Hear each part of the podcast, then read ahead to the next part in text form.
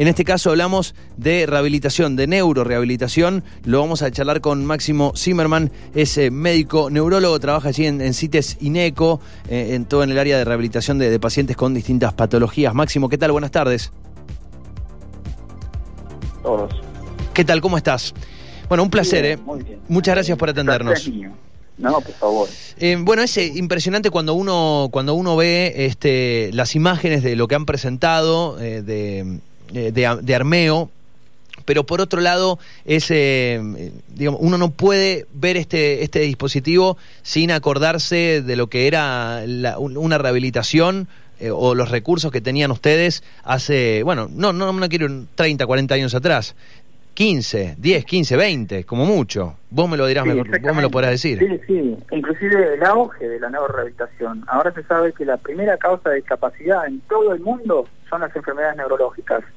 Entonces, también desde el punto de vista de la rehabilitación física, es decir, de la terapia ocupacional, la kinesiología, eh, la importancia de la tecnología es sumamente valiosa. Es decir, que nosotros podemos sumar a través de la tecnología una posibilidad y una herramienta válida para poder recuperar nuestros pacientes. Esto tiene que ver también, Fernando, con la reorganización cerebral, porque el cerebro, a diferencia de otros órganos, tiene esta capacidad de reorganizarse, de ir cambiando, de ir generando nuevas, nuevos circuitos y nuevas conexiones a medida que aprendemos una nueva, eh, una nueva situación, ¿no? Y la rehabilitación es un aprendizaje también. Bueno, ese, a ver, de, recursos mucho más, eh, digo, mucho más sencillos, ¿no? Eh, cuestiones mucho más mecánicas, se metió el mundo de la robótica y, me imagino también el, de la inteligencia artificial y bueno, y todos los avances que también se permitieron conocer del cerebro, ¿no? dentro de la neurología. Digo, todo es un combo. Así es, Fernando. Lo importante es que la tecnología cada vez más está asistiendo a nuestros pacientes para poder recuperarse. esto tiene que ver no solamente con la parte de la movilidad, sino tiene que ver también con algunos procesos atencionales, algunos procesos cognitivos que podemos trabajar en ayuda a la tecnología. En algunos casos también lo que se busca es que la tecnología pueda, de alguna manera, interactuar con estos circuitos a través de interacciones que se llaman computadora-cerebro, que se llama Brain Computer Interfaces, o sea, o interfase computadora-cerebro. Y esto es muy importante, ¿no? Ese, cuando, cuando vemos, eh, a ver, ya los exoesqueletos. Uy, se nos cortó. Uh, a ver si podemos recuperar la, charla con Máximo. Estamos hablando con Máximo eh, Zimmerman, es eh, doctor, es médico neurólogo. Estamos hablando de exoesqueletos, bueno, robótica, todo el servicio de, la rehabilitación. Che, qué lástima se nos haya cortado, a ver si lo podemos recuperar. recién empezamos a hablar, es eh, impresionante el laburo que hacen.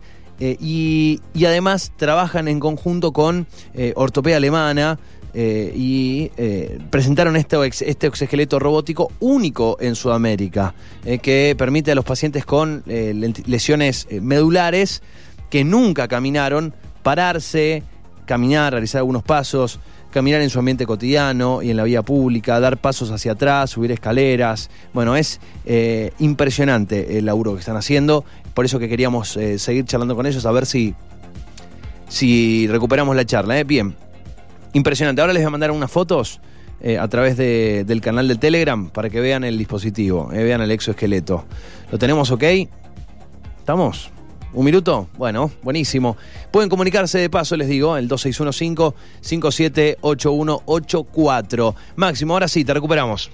Sí, Fernando, perdón. No, no hay, no hay, problema. Te decía, digo, hoy el exoesqueleto no, no lo empezamos a ver también eh, en las industrias, ¿no? Es, digo, empieza a ser una tecnología para acompañar eh, en este caso, bueno, a los pacientes, pero también, digo, me imagino que la tecnología también es muy útil porque de pronto hay un montón de lugares, industrias donde hay trabajos de fuerza que en algunos sectores, en la industria automotriz, por ejemplo, están empezando a ser asistidos, eh, digamos, antes era una faja, ahora es un exoesqueleto. Claro, en este caso estamos utilizando el sistema de exoesqueleto para rehabilitación del miembro inferior y para rehabilitación del miembro superior, como vieron en el caso de Armeo. Lo interesante de todo esto es que eh, a, un paciente le permite realizar una mayor cantidad de, repeticiones. Es decir, cuando a través de la mano del hombre, en terapia ocupacional, en kinesiología, se pueden hacer un número limitado de repeticiones para el entrenamiento y la recuperación, Eh, si nosotros tenemos acceso a un exoesqueleto o este sistema de entrenamiento, nosotros podemos multiplicar exponencialmente el número de repeticiones. Y esto es sumamente importante porque la intensidad es uno de los primeros axiomas en la neurorehabilitación, que ayuda al aprendizaje y a mejorar la recuperación cerebral. Bueno, ese, eh, a ver, entendemos que lo acompaña mucho mejor y me imagino que el desgaste y el cansancio eh, es, es mucho menos, ¿no? Digo, la, exposición de estar en un tratamiento durante, o, hacer, tener que hacer rehabilitación, no sé, eh, tres o, tres, cuatro días por semana, dos, tres horas, me imagino que esto genera mucho menor cansancio en el cuerpo, agotamiento. Bueno, lo que genera también es la precisión en los movimientos. Uno puede medir mucho mejor lo que está realizando y puede enfatizar algunos eh, también movimientos que sean más funcionales, que tienen que ver con la actividad de la vida diaria, ¿no? Por ejemplo, eh, lo interesante de estos equipos es que permiten, a medida que el paciente va recuperándose, disminuir el grado de asistencia. Es decir, si un paciente al principio estos exoesqueletos realizaban el movimiento de manera integral por el paciente, a medida que el paciente va recuperándose, el exoesqueleto disminuye ese grado de asistencia. Puede, o sea, el, paciente puede estar eh, sin ningún tipo de asistencia eh, de, personal con este, este exoesqueleto parado y eh, ¿Cómo, es el tema de las, de las intenciones del movimiento? Eh, ¿cómo, es, que funciona el exoesqueleto? Eh, eh, las, por ahí las preguntas van, son bastante digo, básicas, pero está bueno ir entendiendo de cero cómo funciona. No, lo entiendo perfectamente, está muy bien la pregunta. En realidad este sistema, que es un sistema robótico, lo que permite es a través de un feedback, o sea, de una retroalimentación visual, el paciente tiene un escenario, en ese escenario le permite realizar una gran cantidad de movimientos y se funciona como si fuese realmente un efector, como si fuese un joystick muy grande. Entonces el paciente ve en una pantalla, en un entorno que es amigable, que es un entorno lúdico, y puede generar distintos tipos de movimientos. ¿Es con realidad virtual? Perdón que te interrumpa. exactamente, es con realidad virtual, absolutamente. Entonces a través de, este, eh, de esta retroalimentación, de esta realidad virtual, nosotros podemos tener una medición exacta del rango de movimiento de cada una de las articulaciones y la fuerza que está desempeñando el paciente. O sea, el movimiento se realiza y ustedes pueden entender qué tanto el movimiento lo hizo el paciente y qué tanto está asistido. Absolutamente, absolutamente. Y esto se va cambiando, el nivel de asistencia se puede ir modificando y también la intensidad de los movimientos, qué cantidad de repeticiones y qué tipo de movimiento. No solamente la cantidad, sino la calidad de los movimientos son muy importantes.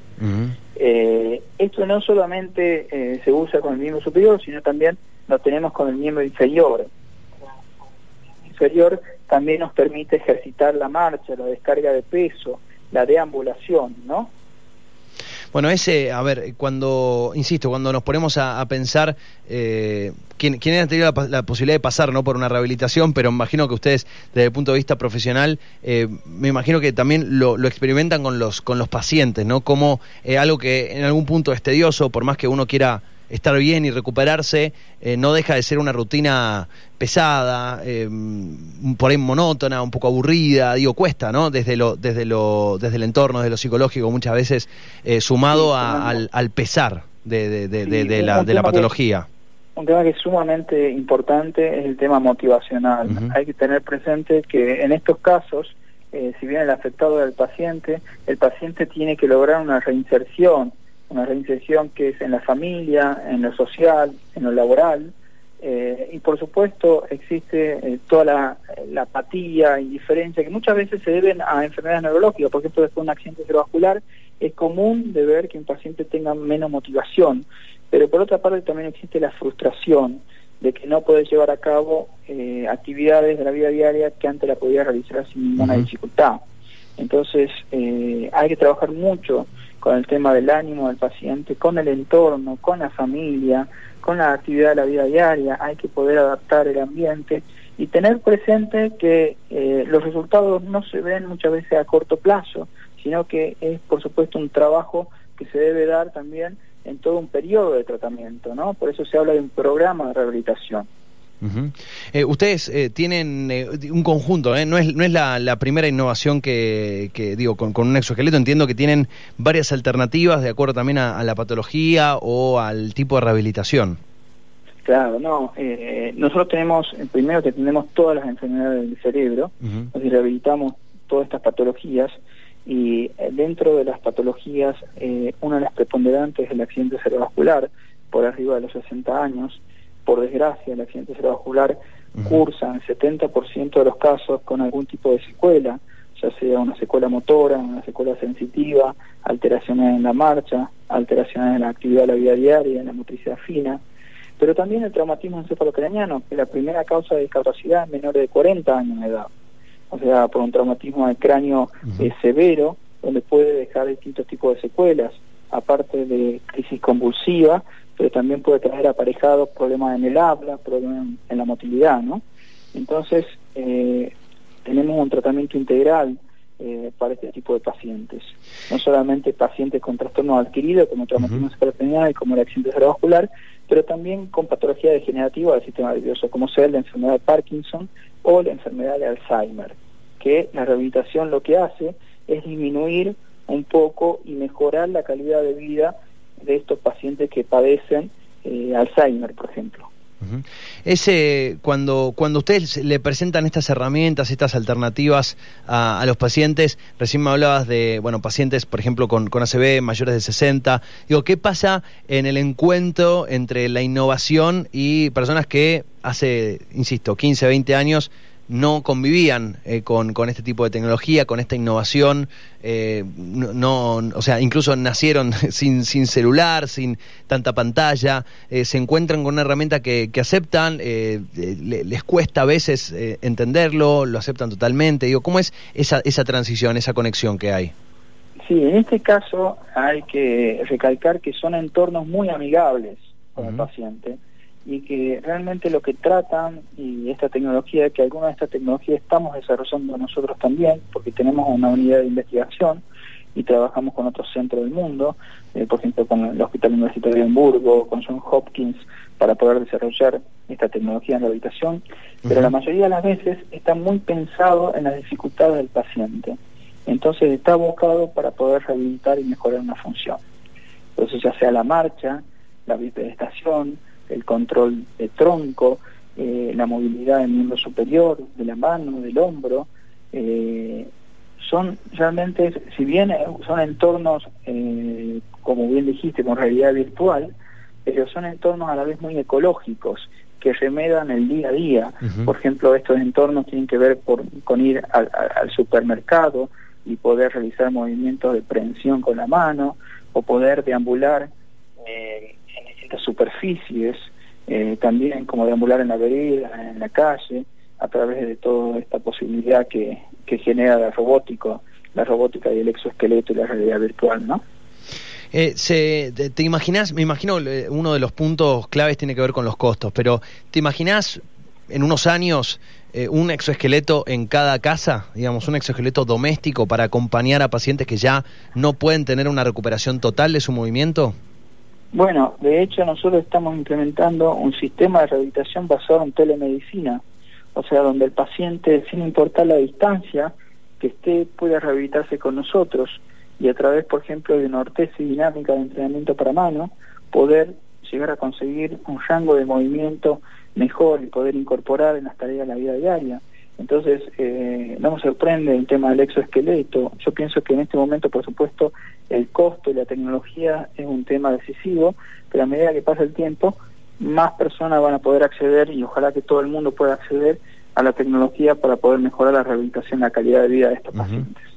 Y, en materia de, tecnologías eh, más apuntado a, lo particularmente a, tratamientos eh, neurológicos, no tanto motrices, eh, entiendo, uno ve permanentemente estos, estos videos de los cuales, bueno, siempre aquí aclaramos que está bueno dudar antes de, compartir estos videos, chequear bien las fuentes, pero uno de pronto se encuentra con estos videos de pacientes, por ejemplo, que, sufren de, Parkinson, que ya hay tratamientos bastante efectivos ya para reducir bastante el, temblor de, sus, de sus diferentes miembros del cuerpo. Digo, ¿cómo se está avanzando en ese sentido, eh, en, digo, conociendo estas patologías, conociendo estas enfermedades e intentar encontrándoles un, eh, e intentar encontrarles una solución o un tratamiento al menos, o un paliativo?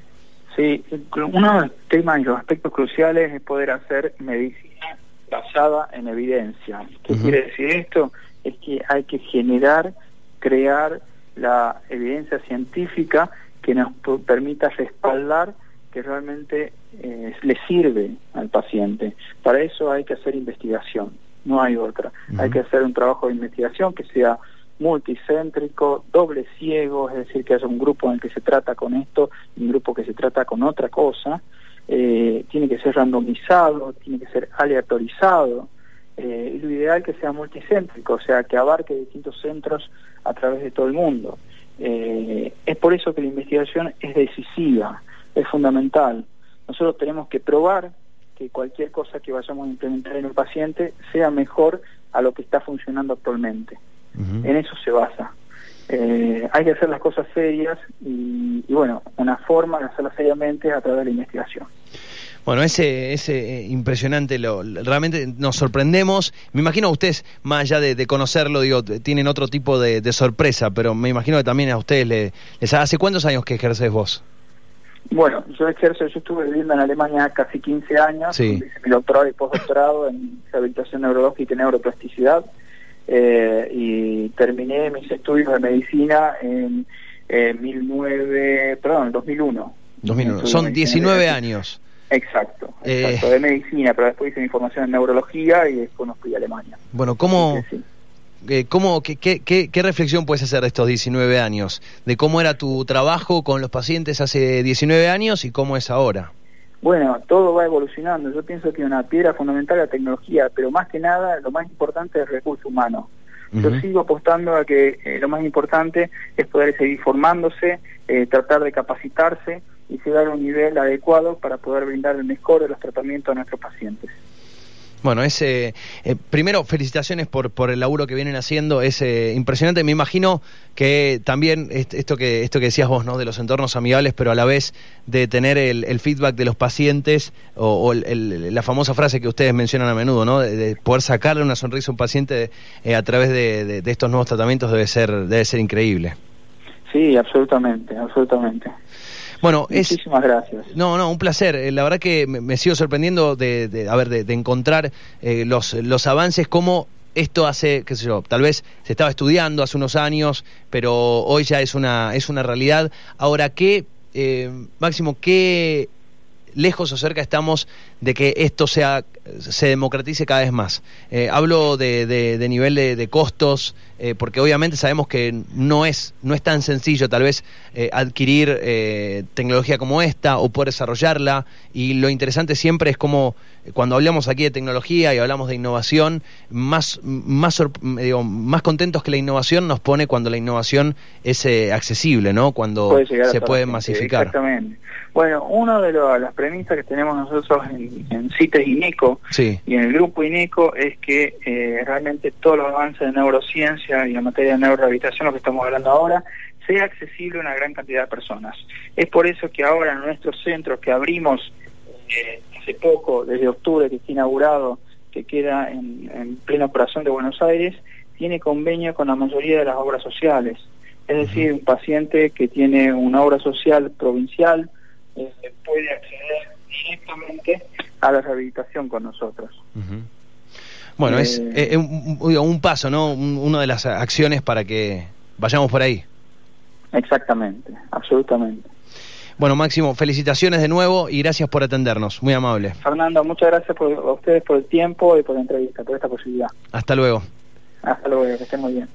Bueno, allí hablamos con Máximo Sieberman, es, eh, es médico neurólogo, trabaja en CITES y INECO en la rehabilitación de, pacientes con distintas patologías eh, neurológicas.